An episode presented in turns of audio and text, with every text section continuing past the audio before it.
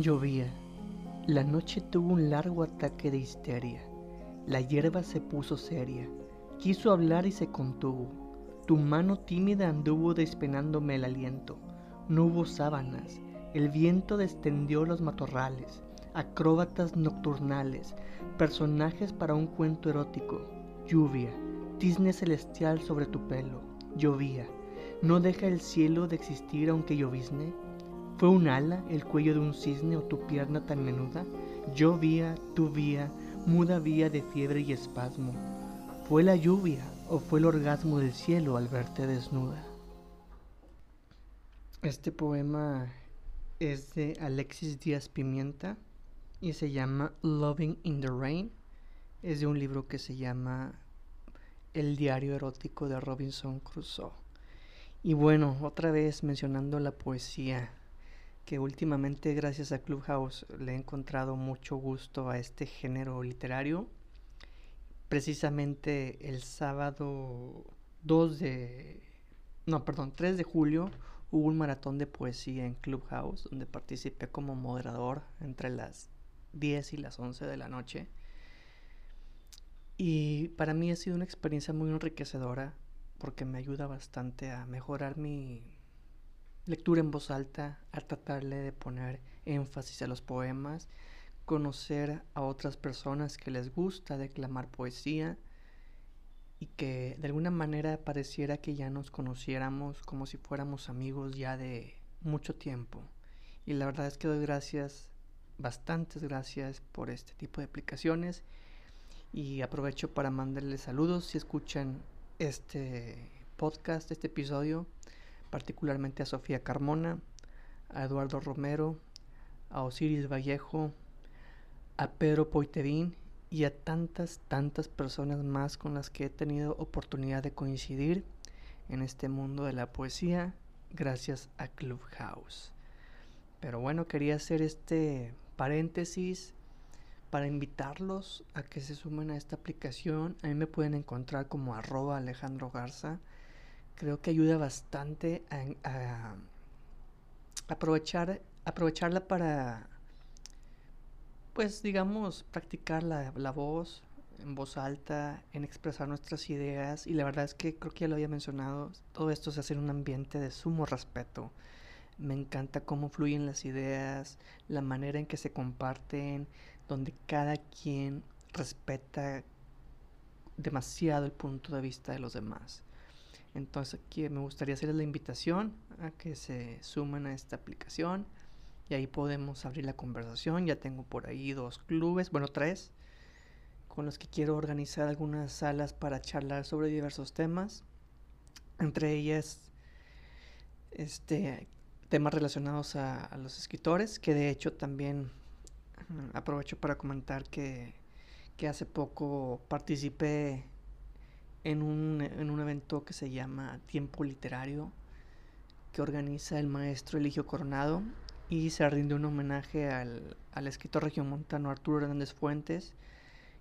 Y acudí al barrio antiguo, fuimos a un café que se llama Monstera y bueno, fue una mañana muy, muy dinámica, muy bonita, donde pudimos compartir lecturas, leímos en voz alta, la conversación fluyó. La verdad creo que lo disfruté bastante porque era la primera vez, si mal no recuerdo, que regresaba al barrio antiguo después de que ya hace más de un año que inició esta pandemia.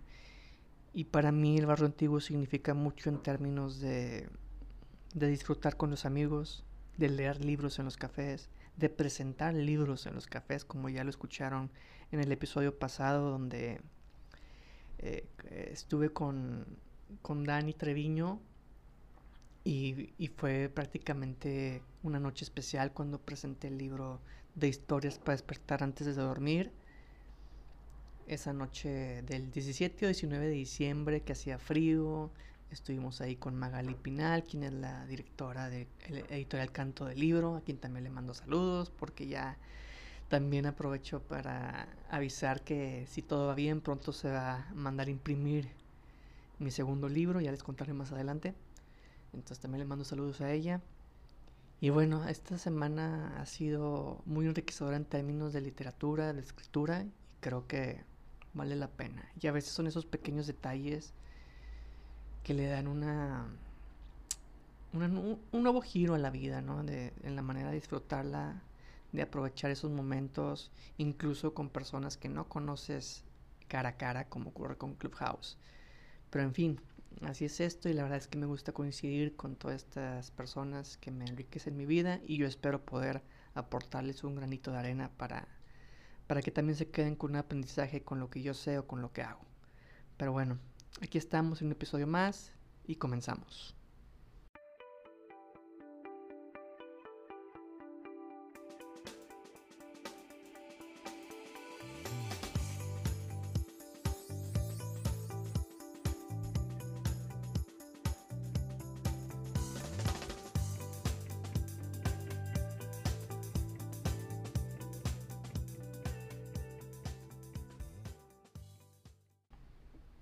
Pues bueno, híjole, han sido unas semanas muy atípicas en cuanto a días en los que a veces tengo dudas conmigo como todo ser humano de si seguir con el podcast o no, pero sobre todo por los tiempos que a veces me, me cuestan mucho darle el seguimiento, planear el episodio, grabarlo y pues ahí hacerle un poquito de edición porque tampoco soy un experto pero sí, a veces digo, ¿y si me escuchan o no me escuchan? O, no sé, a veces tengo dudas. Pero aquí sigo. Y la verdad no es que piense en dejarlo. Al contrario, me motiva bastante y me gusta mucho. Sin embargo, creo que a lo mejor sí voy a tener que hacer ajustes un poquito eh, en cuanto a tiempos. Quizá termine esta temporada y luego empiece la otra con otra dinámica. Porque sí, creo que a veces tengo que darle prioridad a otras cosas en, en términos personales y profesionales, pero no quiero dejar esto porque es lo que me gusta. Me gusta practicar mi voz, el compartir mis ideas, hablar de libros, de aprendizajes, de lectura, de, de, algo que pueda generarnos un aprendizaje, ya sea cultura, una anécdota o lo que sea, ¿no? Entonces estoy en esa etapa donde a veces tienes dudas, pero sabes que es algo que te gusta y lo quieres seguir haciendo. Y de hecho, precisamente para este episodio, al principio yo tenía contemplado nada más hablar de la siguiente, eh, bueno, no de la siguiente, ¿verdad? De una de las historias del libro, Historias para despertar antes de dormir. Pero dije, ay, como que está muy cortito, a lo mejor va a durar bien poco el episodio, pero se me fueron ocurriendo ideas para llenar los espacios y que el episodio dure pues ahí por lo general unos 20, 22 minutos o lo que han durado en promedio cuando hablo yo nada más. Cuando nada más estoy yo, ¿verdad? Porque cuando hay invitados sí se puede extender más, 40, 60 minutos. Y el resultado fue interesante porque primero hablé de la poesía, recité un poema, ahí mencioné lo del maratón de poesía. Entonces se, me, se me fueron ocurriendo ideas para para darle, digamos, una fluidez a este episodio y abarcar distintos tópicos. Y creo que ahí va, ¿no? Ya veremos al final cómo queda. Entonces, para este episodio quería hablar de uno de los cuentos del libro, que es uno de los que más ha gustado a los lectores, que me lo han comentado, y se llama Pedro y el Delfín. Y dije, primero voy a leer un, un poco, no lo voy a leer todo el cuento, con la idea de que conozcas la historia de, del personaje o de qué va, ¿no? A ver si eso te anima a leer el libro. Que por cierto, mando saludos a, a una personita. Bueno, es que, bueno, su, nombre no, no sé exactamente eh, quién es, porque es una cuenta de, de, ¿cómo se llama? De Instagram. Y bueno, no, no traen así como que los, los nombres es el nombre de la cuenta, pero se llama Letras en Rizo. Es una cuenta de Instagram porque me, etiquetó y bueno, va a comenzar a leer o comenzó a leer hace poco el libro de historias para despertar antes de dormir, entonces espero que le guste. Y bueno, pues aquí estamos. Entonces voy a empezar a leer un fragmento de este libro, de este libro, de este cuento de Pedro y el Delfín. Y dice así, abrí los ojos Siempre se me dificulta dormir cuando hay luna llena, y esta noche no era la excepción. Me asomé por la ventana. Podía ver cómo la luz de la luna alumbraba el patio. El columpio se mecía ligeramente. Recorrí con la mirada el lugar. Nada se movía. Solo había un ligero viento que llegaba de la lejanía para acurrucarse en el patio de la casa, dejando una estela de polvo a su alrededor. Vivo en los suburbios de la ciudad, en uno de esos lugares donde hay una casa, pero a dos o tres kilómetros a la redonda no hay un alma, nada ni nadie, solo árboles, pinos y flores silvestres por doquier, un paraíso para muchos.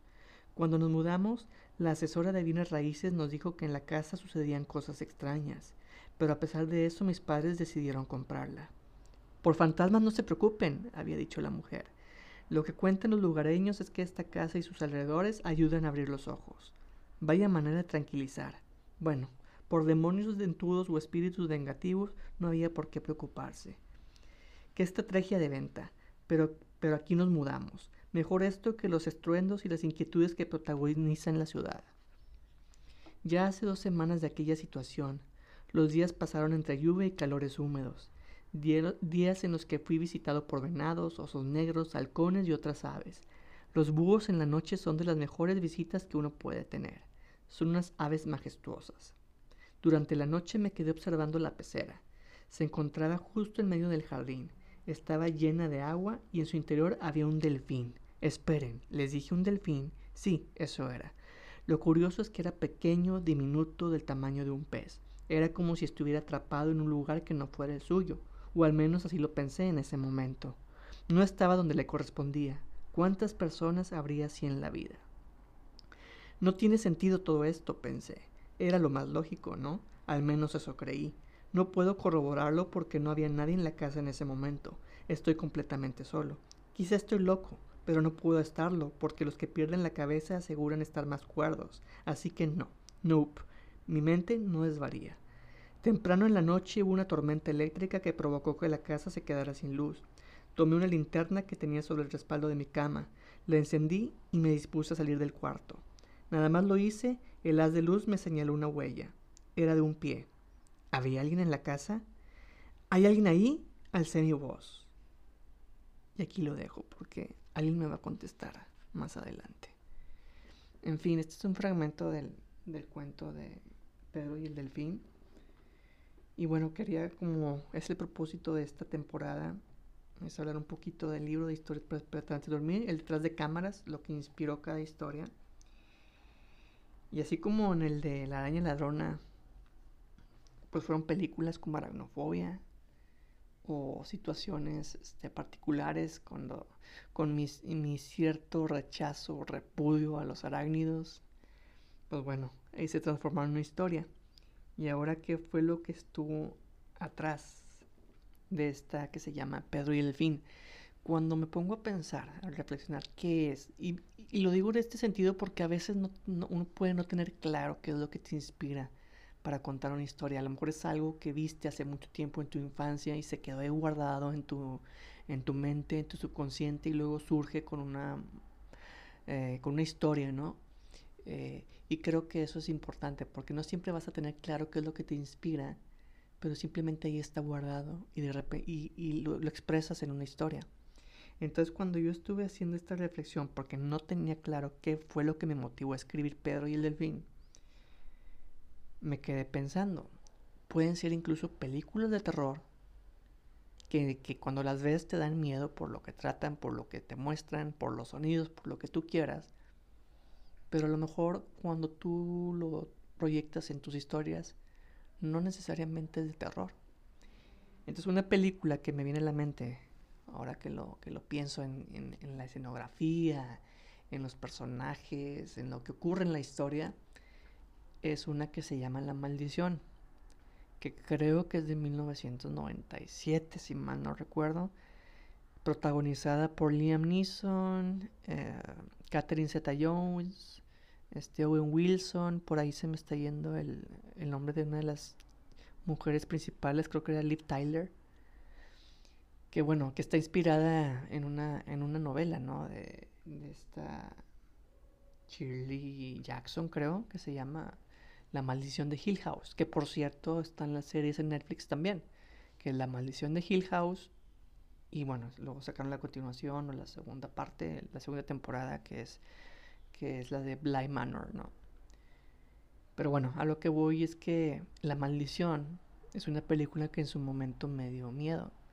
Y recuerdo la casa que te ponen en la película, ¿no? Muy grande, pasillos largos, estatuas que de repente en la noche se mueven. Entonces, eso es lo que de alguna manera se quedó marcado en mi mente. Y creo que a la hora de proyectarlo en el Pedro y el Delfín, cuando ahora que las leo, me viene mucho a la mente la casa de Hill House o de La Maldición. Así como que hay estatuas adentro, estás solo, hay escaleras largas por las que hay que bajar, los sonidos en la noche que de repente se pueden escuchar en, en una casa o una mansión de grandes dimensiones y cómo la mente te puede jugar este pues chueco, ¿no? Y provocarte alucinaciones. Entonces creo que eso es una algo interesante porque luego tú lo mezclas con otras cosas.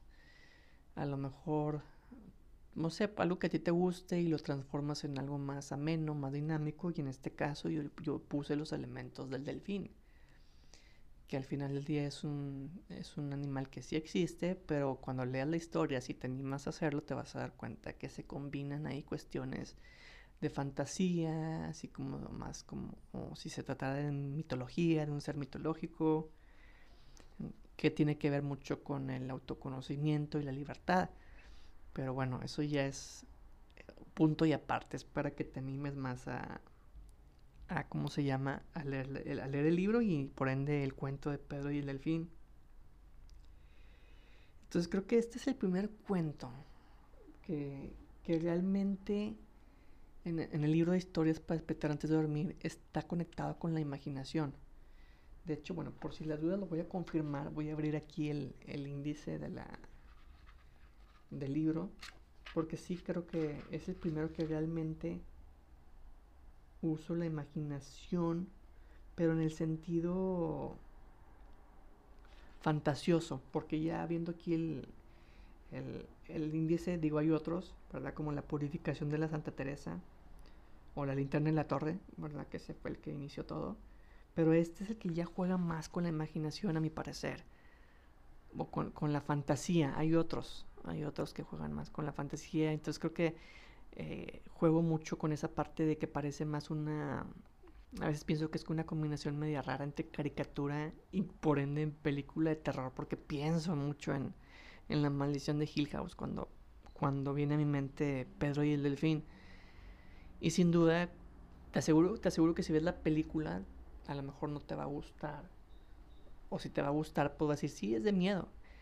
Pero estoy casi seguro que si ves la película y luego lees la historia de Pedro y Delfín, muchas cosas se van a aparecer. creo que eso fue lo, interesante de este cuento, de este detrás de cámaras.